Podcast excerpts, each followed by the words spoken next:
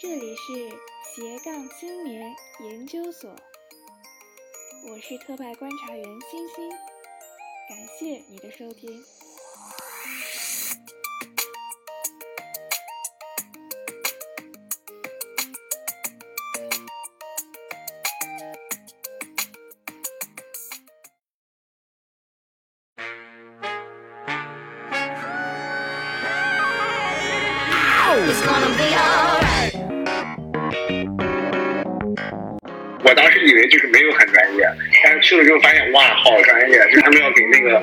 摄像机铺个红布，弄新娘子似的。后来的时候我也能很呃理解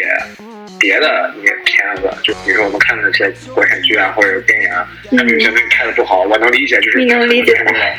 对，就是就是可能就是钱不够，钱不够烧了。对，所以说这个电影拍完之后，我就坚定了去炒股的决心。对。导演想怎么拍就怎么拍。嗯但是这不是主要是我出的钱嘛，所以对啊就有点像出资人，我就属于带资进组，对，所以他们还就是还得稍微听一下我的，但是大家都不想听我，但是就是就是那种呃资本的力量吧。我之前看一个呃编剧课吧，算是他说他说就是嗯很重要的一点就是要有正义感。这个片子的主题，它要让人去呃，就是能能去共情，能去呃表达主题是一种向上的这个。我的体验是，比如说我刷完抖音什么的，我会感觉到特别的空虚。但是比如说我看完一个电影，我会感觉特别的满足。就它这个每每一个带给你的那个体验都是不一样的。呃，我觉得就是每每一种形式都有每一种形式存在的意义吧。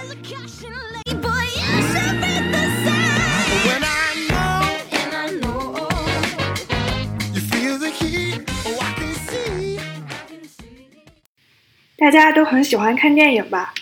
那你有没有好奇过一部电影的诞生呢？嗯，得有专业的团队、昂贵的设备和高深的技巧。总之，好像要耗费不少人力、物力和财力。那么，一个普通人，如果我们也有好故事想讲，能不能也把我们天马行空的想法搬到荧屏上呢？那今天就让我们一起揭开拍电影的神秘面纱，和我们的嘉宾聊一聊非专业的电影爱好者如何从零拍电影。那我们先请今天的嘉宾做一下自我介绍吧。大家好，我是 Allen，然后我和主持人是小学同学，然后我们还是高中同学，呃，然后我也是青岛人，我现在在美国，呃，干程序员。然后今天我请艾伦来做客我们的节目呢，就是因为我知道艾伦自己写过一个剧本，然后还把这个剧本拍成电影了，就很想让他来分享一下从零开始制作一个电影的过程。我记得艾伦你说过，你第一次接触拍电影是在本科的时候上的一个电影课，对吗？对，当然那个电影课就是大家随便上一上，就是呃混个学分那种感觉。然后最后 final project 是要拍个电影，然后那个那个时候觉得拍电影就是玩嘛，嗯然后就和同学呃拍了一个电影。当时朋友说想拍一个那种，他他特别喜欢看那个什么呃犯罪心理，嗯然后特别想想拍那种变态的，然后想拍那种跟踪狂的，然后我就我就想那种呃跟踪狂的那种类似的故事吧。嗯呃，但是他们说这个拍下来可能会很搞笑，然后我们就拍了另外一个拍起来没有那么搞笑的一个一个一个一个小片，一个小短片。哦，所以这就是你之后那个电影的一个最初的一个雏形，对吗？他 把我给毙掉了，把我这个想法毙掉了，然后我我我自己就，呃，就是那个于心不忍，不是于心不忍，就是就是于心，就是还想再拍出来吧，嗯啊、然后就又去找人想把这个，呃，这个想法能实现一下。然后主要是也是因为当时大二那次拍电影的体验感觉很神奇，就是嗯感觉大家一起一一帮人，然后啊、呃一起做一个 project，然后做出来的感觉特别的有种有种成就感吧。嗯，所以说就就后来就想再拍一次。那我先跟大家简短的介绍一下艾伦这个故事的一个剧情，就是他的这个电影名字叫《窥》，对吧？偷窥的窥。啊，对对对，对，讲的是一个一个男孩子一直在跟踪他迷恋的一个女孩，结果呢，意外的发现自己可以隐身，于是他从此就潜伏在了女孩的家里，一直窥视这个女孩的生活。然而，事情最后的发展却远远超乎了他的想象。嗯、这里我就不剧不剧透了，但是这个结局当时真的是让我有点嗯惊掉下巴，所以是一个非常精彩的一个故事。然后大家。感兴趣的话，之后可以关注一下，然后看看能不能嗯、找到这个片子的资源。呃所以你当时是你怎么样把你的这个故事聚焦到了这个话题上？呃，其实也没有，就是那个人，就我那个朋友说他想拍一个偷窥狂啊，嗯然后我感觉偷窥狂本身的话，呃，拍起来可能就是比较单一一些什么。嗯我当时对也也对这个剧本没什么想法，因为我当时想完成那个 final project，嗯呃，所以说就想拍的稍微呃有点意思。我感觉有意思嘛，就需要加一些设定会比较有意思，所以当时加了一个设定就是隐身，然后隐身和窥可能就是比较比较搭一些吧，所以说当时就想加一个这么一个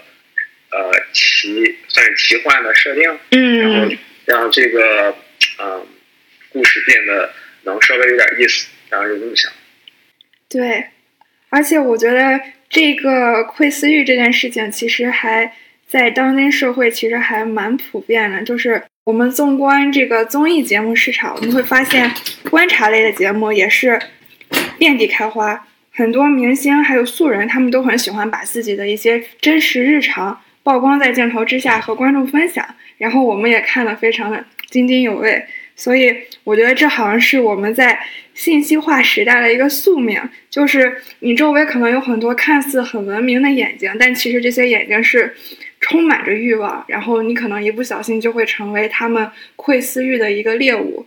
对我当时也是觉得，就大家其实，呃，就算是一种探讨人性的方法吧，就是对呃，就是大家可能对一些事情还是比较有兴，呃，就是想去看一些大家，呃，每一个人，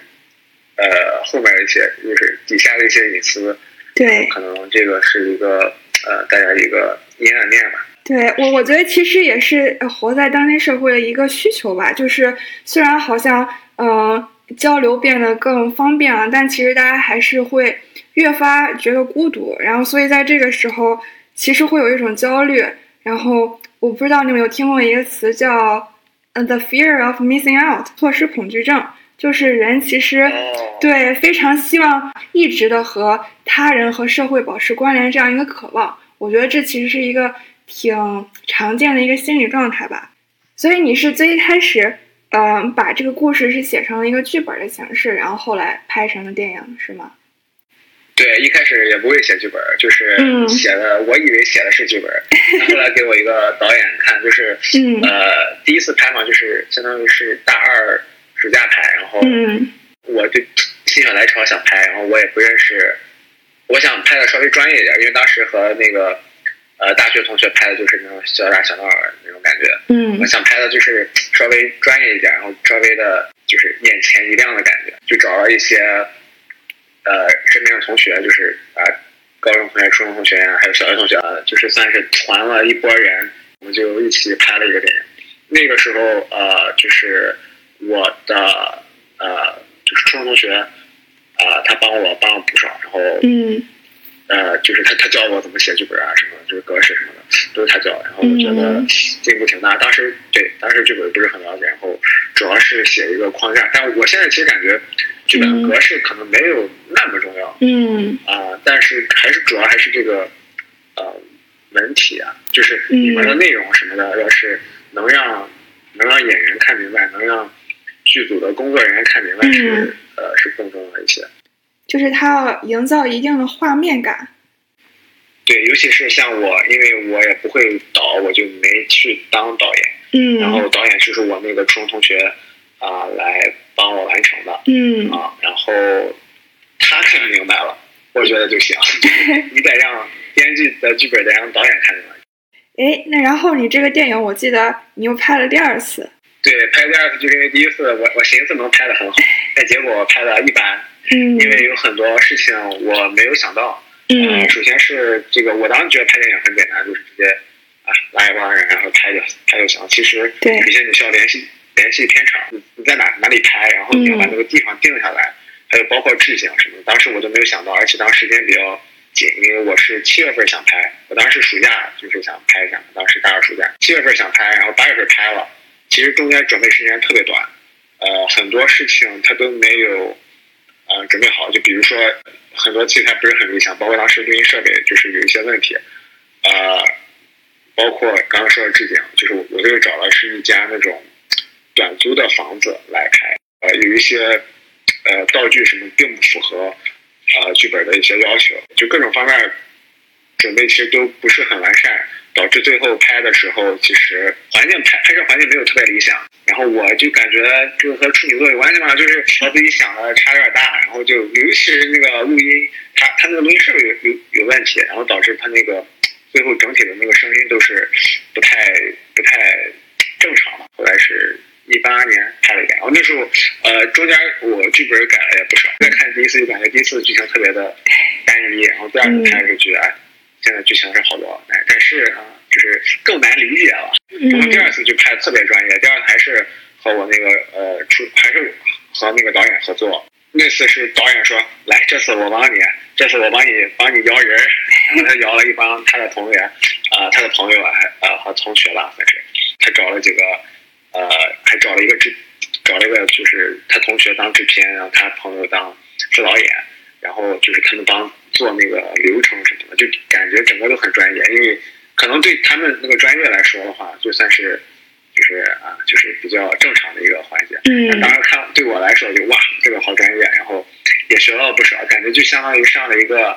那种什么 film production one on one 那种感觉。对，我觉得你的那个电影的第二版，从故事结构，然后剧情节奏，包括视觉呈现上，真的比第一第一版都有一个很大的提升。总之就是感觉它的电影感大大增强了。对，它它它它也贵呀、是不是？对我很好奇，拍拍这样一个就是呃小的微电影，就是大概的一个成本是多少？呃，我第一次拍特别便宜，第一次拍相当于花了不到一万块钱了，因为就是那个设备什么都很都很简单，而且当时大二也没什么钱，嗯反正就用自己点儿自己的一些钱，然后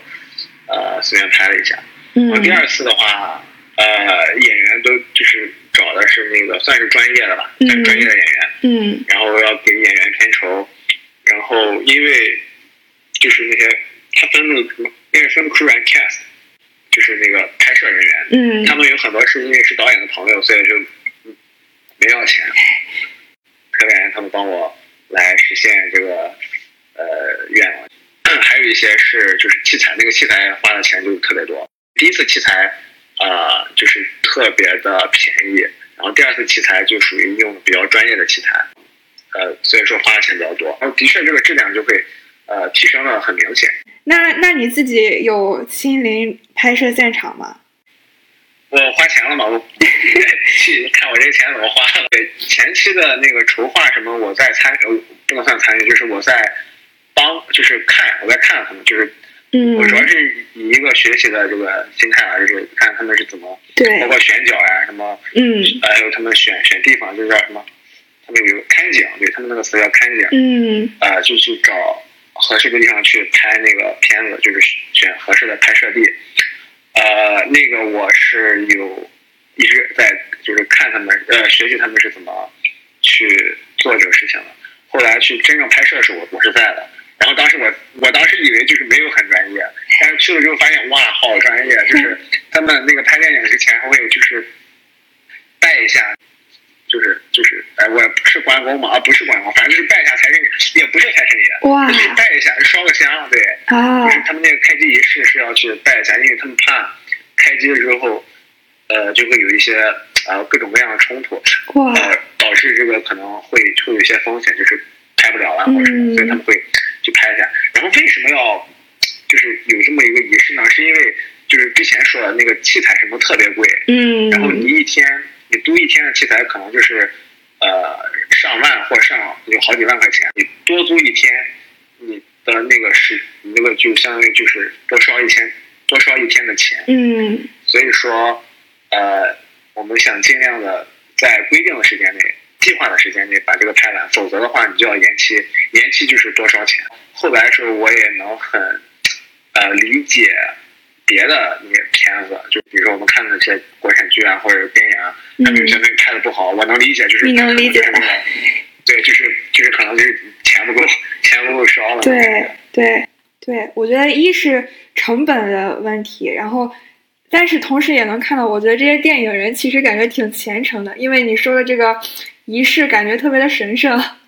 对他们反正就是还要、还有很多那个对，就是反正有不少，然后他们要给那个摄像机铺个红布，弄新娘子似的，很很很那个，很很很有意思，反正。哇，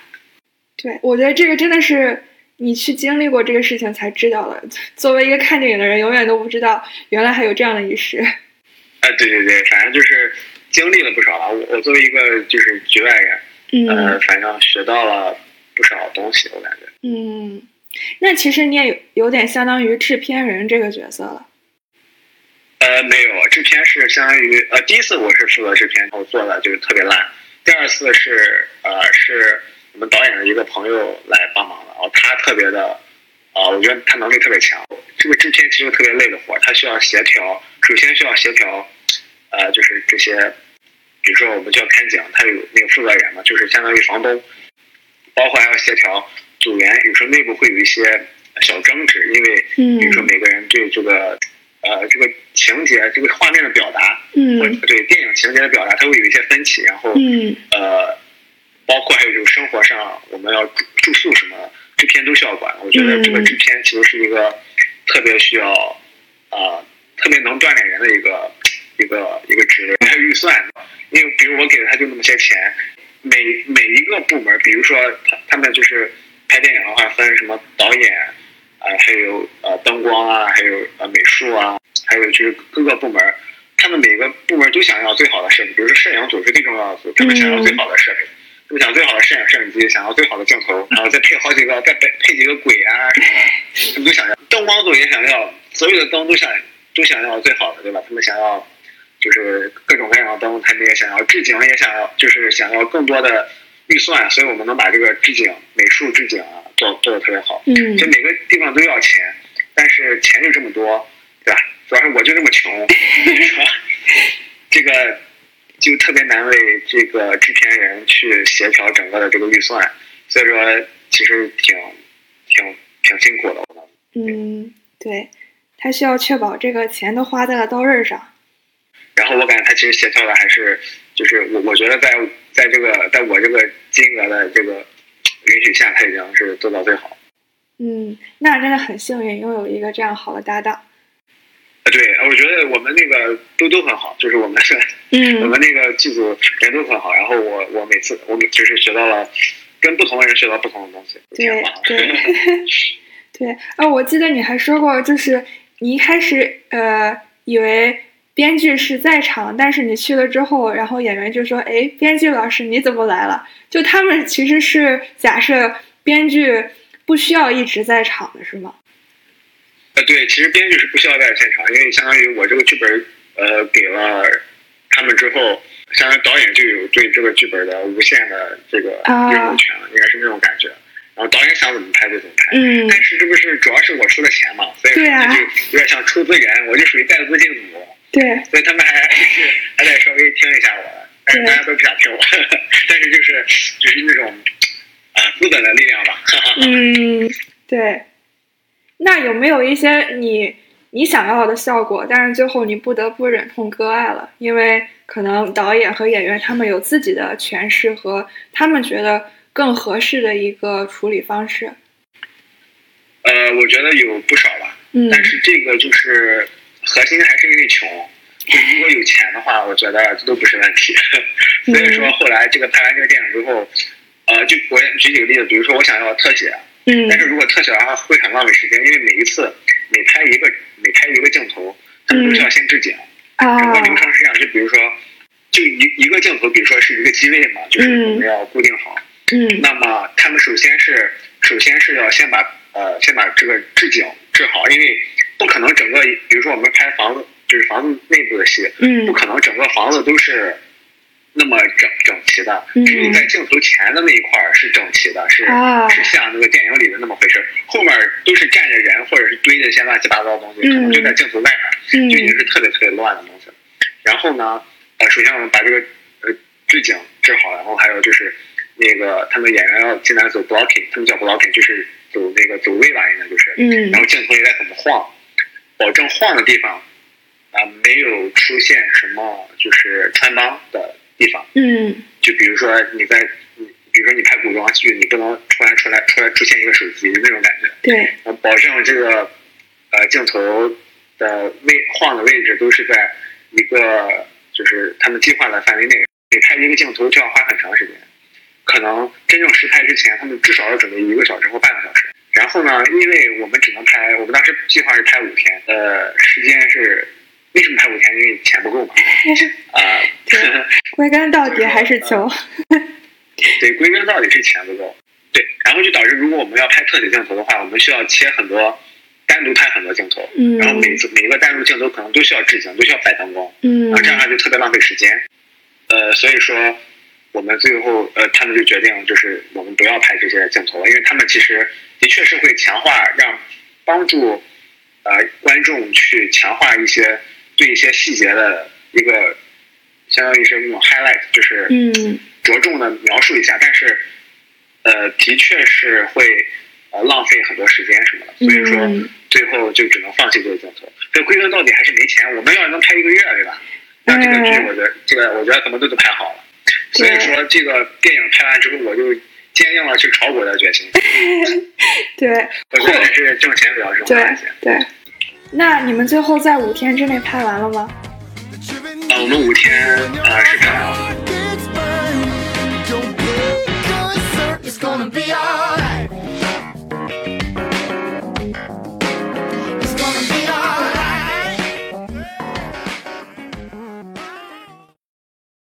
反正拍电影呃，一个相对来说比较正规的一个 team 吧，他们嗯拍的话应该是这么一个配置，就是首先是有导演，导演负责整个的呃整个创作，整个创作过程其实都是比如他来主导，然后还有一个副导演，一个副导演是来负责控控场的，他不负责创作，但是整个片场的纪律，在片场的纪律都是由他控制的。他就是纪律委员比如。说，对他就是纪律委员，他可以说大家肃静，大家安静，然后我们现在要嗯进什么，然后要几个小时之内拍完这一个镜头，然后几点几点之后必须拍下一个镜头，嗯几大家几点之前必须到，他们是负责管这个，然后这个其实特别重要。呃，大家如果没有人去管这个的话，大家就会特别的，有时候就会拖时间，然后导致最后拍不完。啊、我们还有一个演员副导演，他就是去帮助导演去协调演员的和演员去沟通，不是每一个镜头都有所有的演员，别的演员可能需要去后场，他就是他在他们不拍的时候，他们需要在外面候场，然后啊、包括换换衣服啊，还有呃化妆啊什么的，这些其实都是由这个呃演员副导演去来去这个去做的一个这个主导，这是相当于这是导演组，导演组完了还有制片组，呃，一个是总制片人，然后就是刚才我说的那个，负责就是负责统筹所有的这些和钱有关系的东西。嗯然后他有呃，他有生活制片什么的，就是来帮助呃大家去，比如说比如说就是去订一些酒店，就大家要住在酒店里。我们当时在北京拍的，然后为什么不住在就是呃自己家里呢？是因为呃如果和片场离得太远了，他们就会堵车，然后堵车的话啊，就会影响那个进度。嗯所以说，如果有一个人，比如有有如果有一个关键性的演员或者一个关键性的职位的人，如果不能按时到的话，那么整个进度就会被拖掉。所以说，嗯呃，是有专门负责这个的。啊，这是制片组，还有就摄影组，摄影组就是一个呃摄摄影指导负责就是拍，然后还有一个助手帮负责去对焦。对，应该是有什么摄影，然后助理一助、二助、三助，好像是这个具体的名字我忘了，反正就是，但我们那儿就是比较穷，所以说我们就就有一个一助。然后还有就是灯光组，灯光组就是负责打灯光。每次在布景之前，布景的时候，我们布置每一个镜头的时候，我们需要把那个灯光打好，因为比如说白天的的戏可能就是灯光要求就比较高，虽然我们在晚上有的时候也可以拍，就是在外面打上特别强的灯光，这样就可以拍白天的戏。啊还有就是美术组，啊、有人负责化妆啊什么的，就是就是服化道，就是服装，呃，化妆还有道具，嗯啊，包括这个置景，就是整个的这个，呃，比如说我们拍房子里面戏，我们要把这个家具摆的好看一些，然后保保证这个镜头里的整个画面是充满是丰满的。然后我还帮美术组去就是打一下杂，因为他们需要就是置景还挺麻烦的。然后还有场记，就是场记是负责就是去啊、包括打板儿，然后还有就是记场次，那个其实都是为了后期剪辑用的。比如说那个打板儿的本质是是为了什么？是为了就是声画同步，因为我们我们有一啊，好，我们还有一个录音组负责收收现场的声音，包括是对话的声音啊，还有环境的声音啊，嗯所以说就是有个录音组去录进去的。嗯所以说，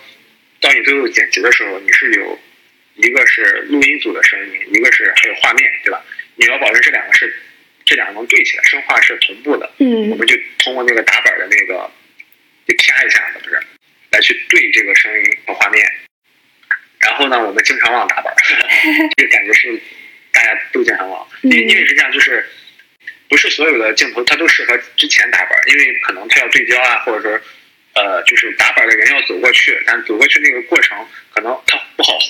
或者是什么什么原因导致他那个打板其实不方便。嗯所以说有的是会打尾板，就是他们不在之前打，不是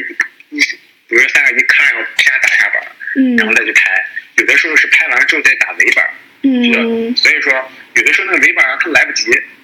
他们他们就忘打了，因为他们就比如说导演喊咔，打板的人也忘了，导致最后就哎这事就哦就就忘了。也导致这个剪辑的时候可能会有点嗯稍微声画同步需要花点时间，但也没有很麻烦。然后场记就是记每一场，它比如说我们的第一场第第一场第一镜，然后第一次一场一镜一次，我们需要要记一个简介，就是这场的呃具体是干什么的，就是一个一个一个 brief。如果导演说这条拍有问题，那么这条就不要了，就是一个叉。然后如果这条拍的很好，哎，没问题，那么这场就是一个 OK 或者一个勾。然后还有有的时候导演会为了保险起见，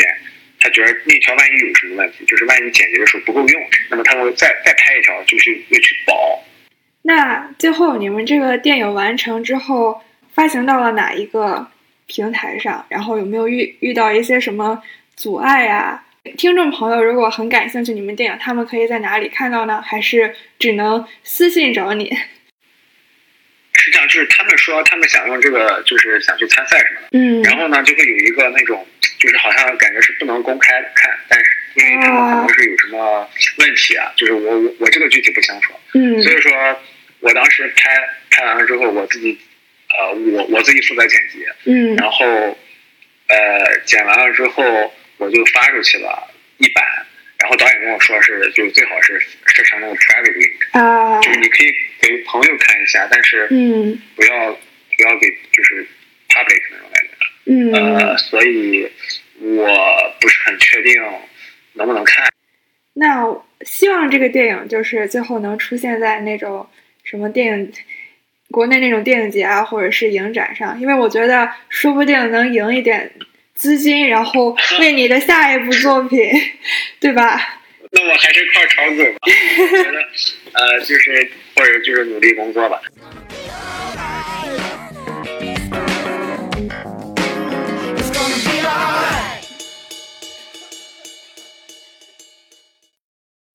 诶，那我觉得你还是一个挺挺爱反思的一个人。那你平时呃在观看一些电视剧或者是电影的时候，你是不是也会不由自主的就开始琢磨它运用了哪些技巧？为什么这些影视作品能这么的有感染力？为什么它能牵动我的神经和我的情绪？呃，我我觉得是会有的，啊、包括我，我感觉其实我本身他也没有就是学过专业的编剧技巧，或者说是上过编呃专业的课，所以很多事情只能、呃就是算是野猫野路子吧。嗯呃，而且我感觉的确这个东西是需要学的。啊、我这个的确就是相当于是一个，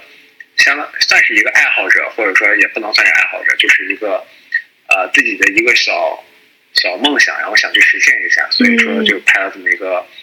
呃电影，然后呃中间有很多不足，呃我不过我感觉呃我在这个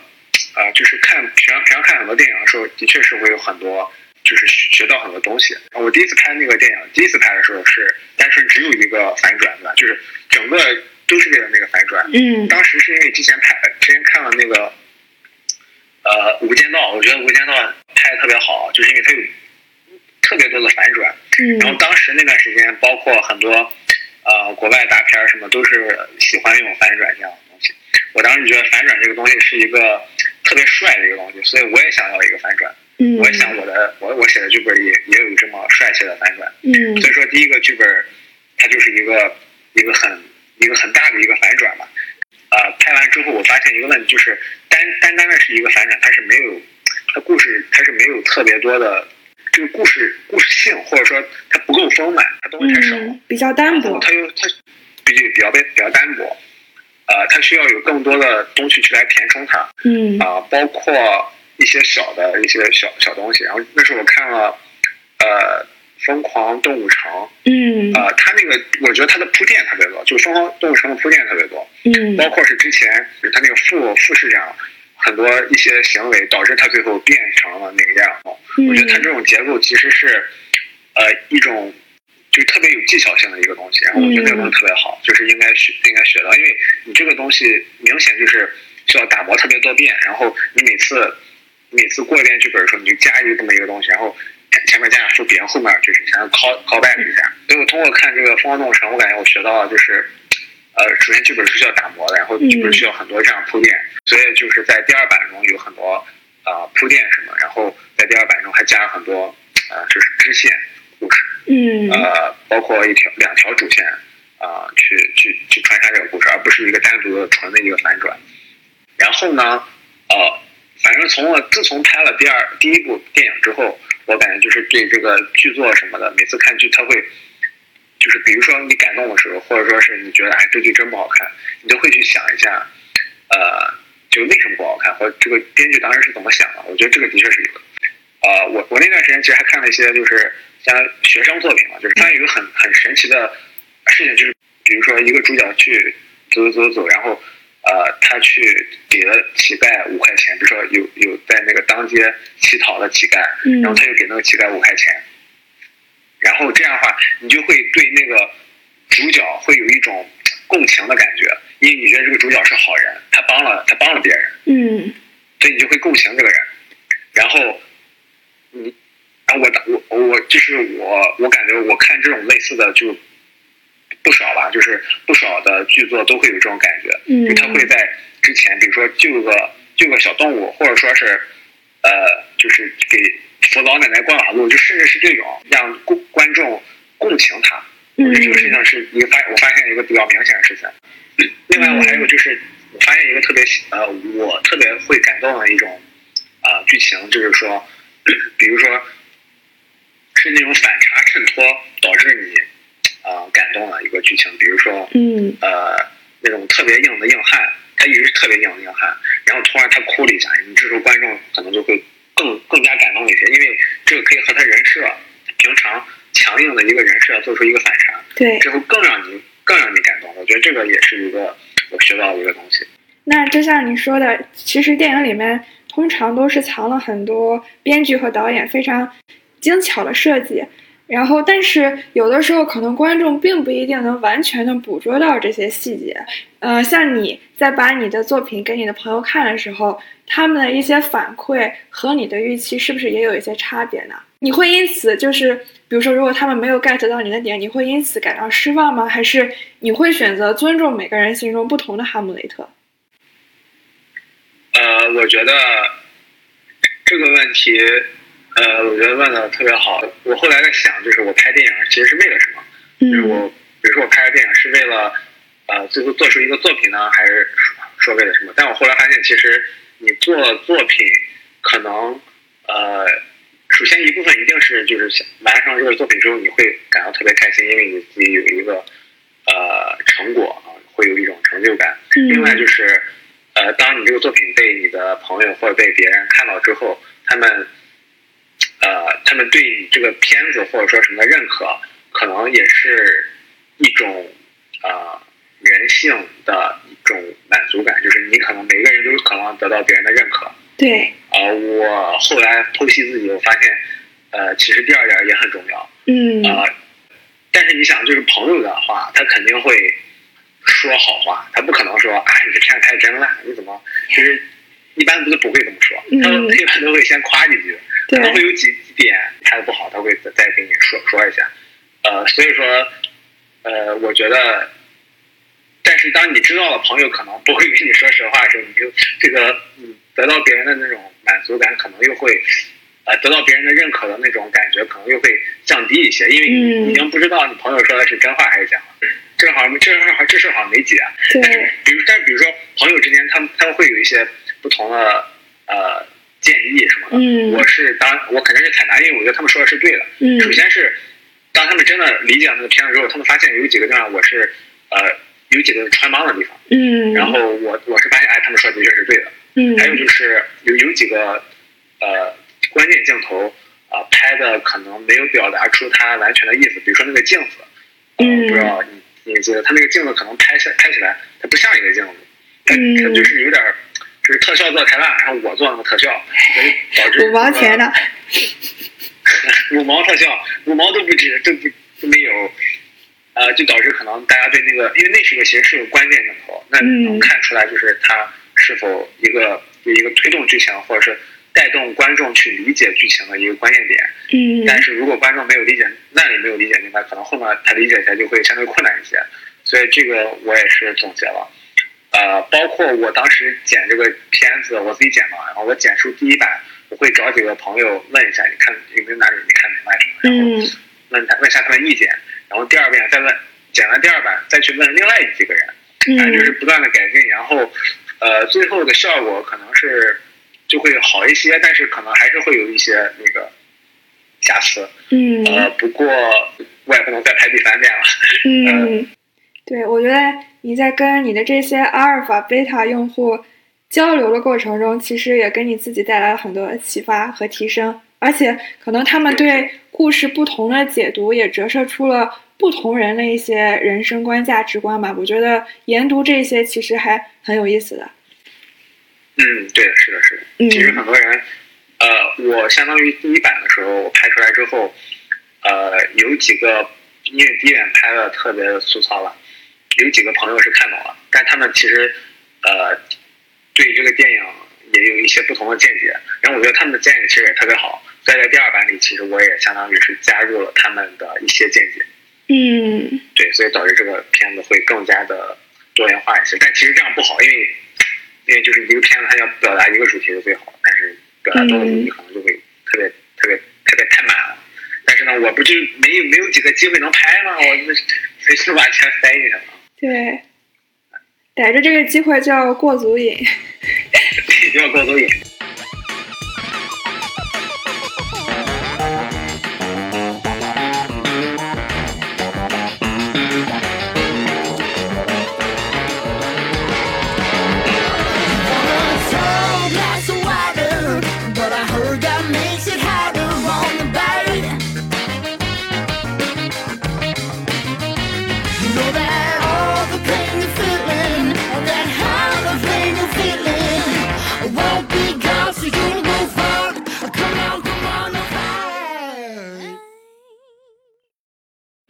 你平时会关注像《演员的诞生》《演员请就位》这样和表演影视相关的综艺节目吗？呃，我看过几集吧，嗯呃，就是看过几集《演员的诞生》，还有那个《演员请就位》，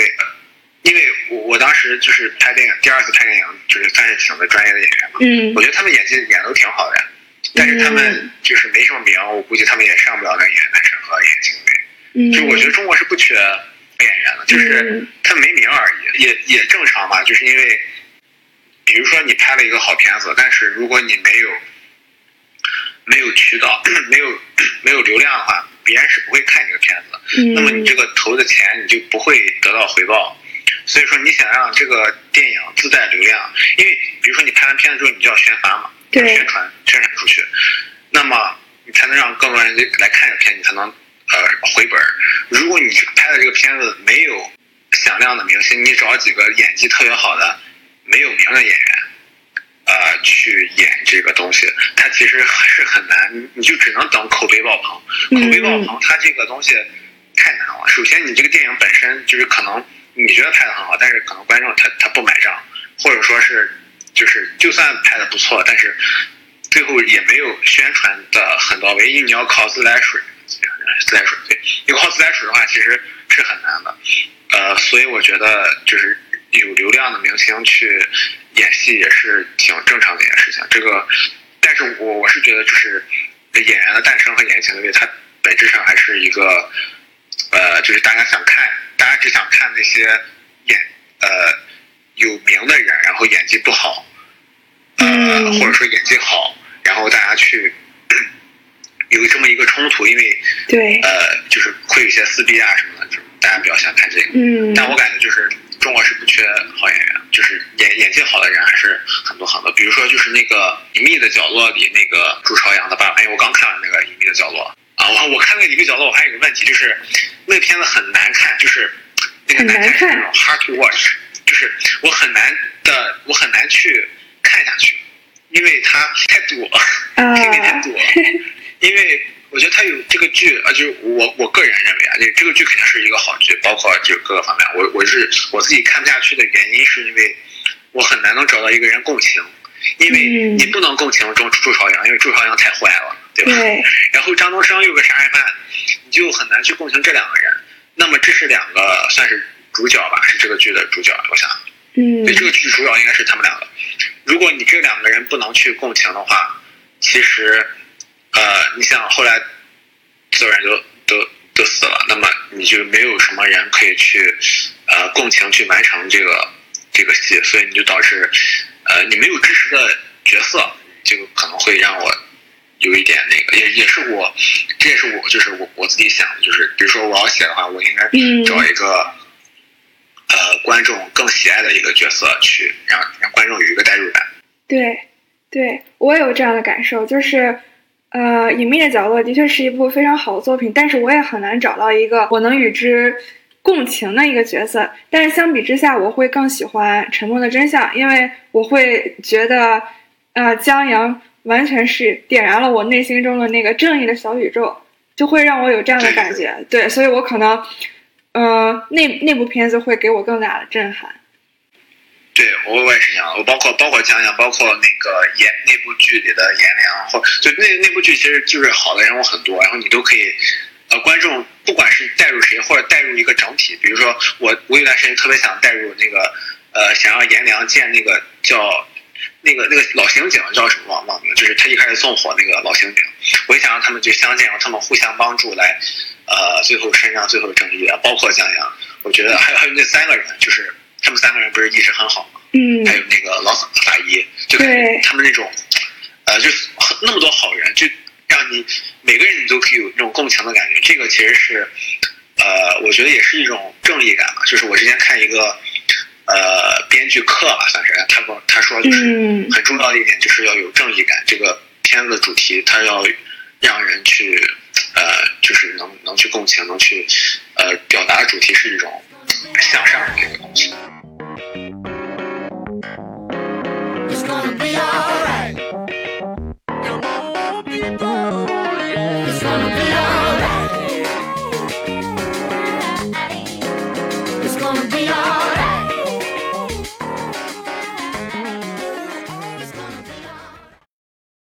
嗯，我还有一个问题，就是你看我们现在拍摄设备，然后剪辑软件都非常普及了，而且现在短视频平台特别的流行，所以我们基本上是在一个全民皆可参与视频生产的年代，而且，呃，现在流行的那些 vlog 呀，或者是短视频，他们比起微电影更加的短小精悍，而且制作成本更低。那你觉得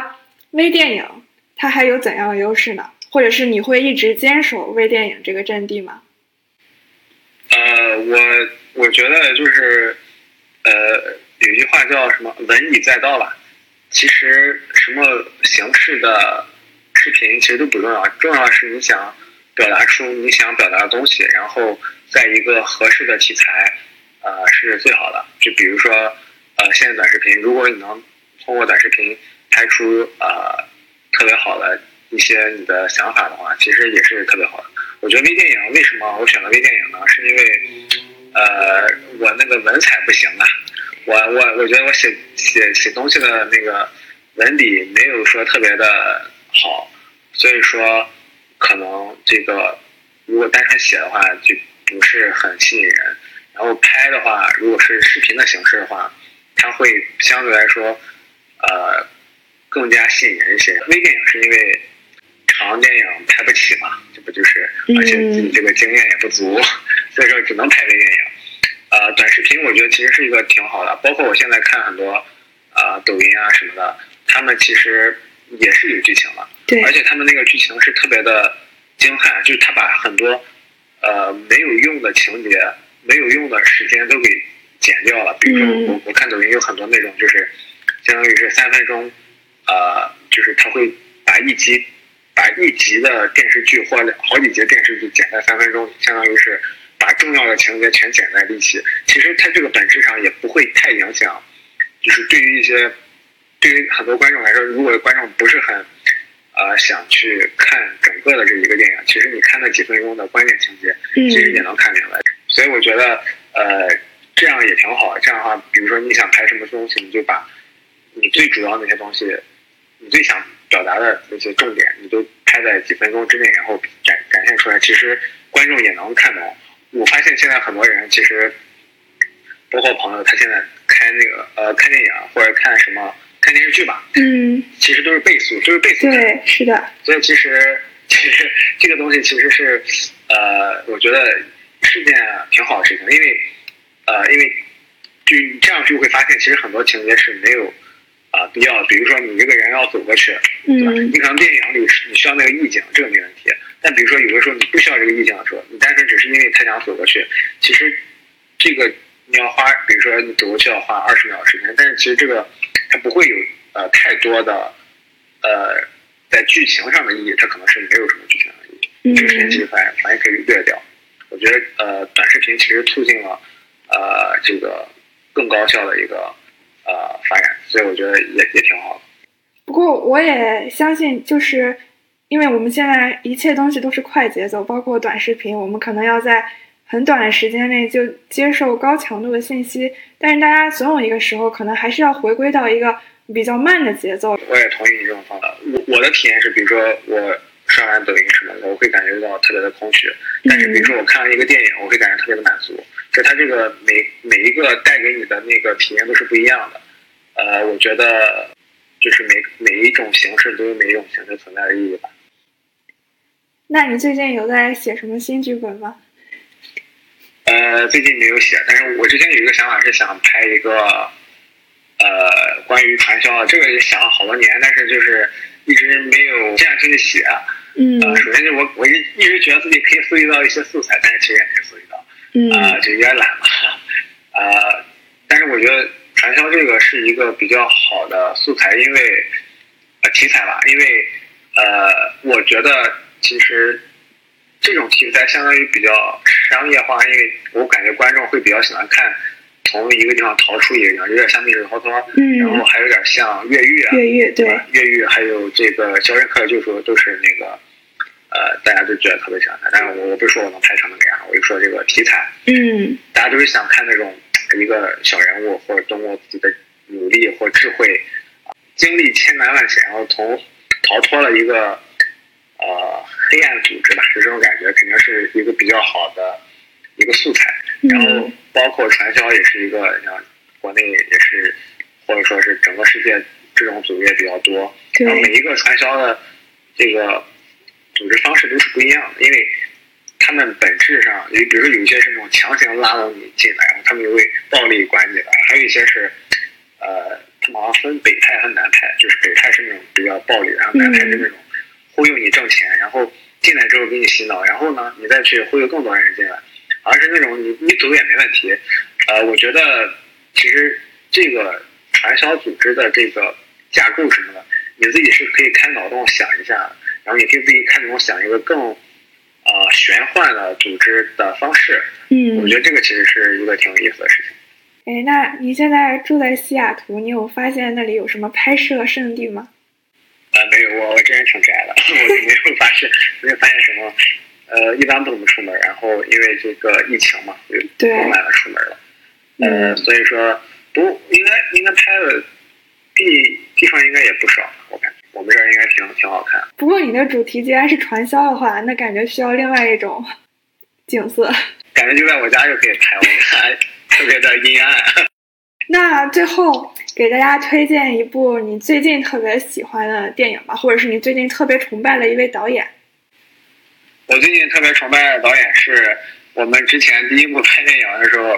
啊、我们的 DP 他后来去那个南加大读研究生，然后拍了一个纪录片儿，然后拿了好多奖，然后我觉得他那个拍的特别好。啊，他那个纪录片儿讲的是啊、一个留学生，然后被相当于是被社会青年啊、打呃殴打殴打致死吧，嗯然后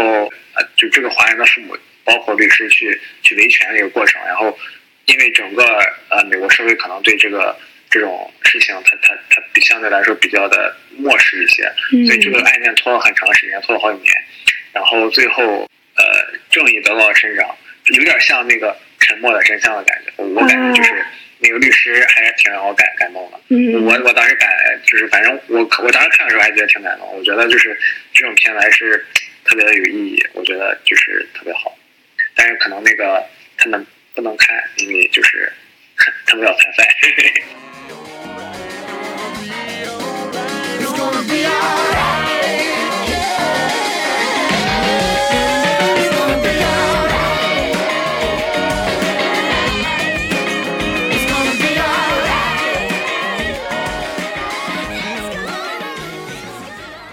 给大家透露一个小花絮，今天艾伦不光跟我分享了他处女作幕后的故事，还在本期节目的选材、布局和剪辑上指导了我一番。不愧是拍过电影的人，非常有大局观。结束之后，我又温故了他电影的片段，才意识到每一帧画面或许都曾经历过千锤百炼。总之，为他的敢想敢做和精益求精点赞。希望本期节目也能为你打开一扇新世界的大门。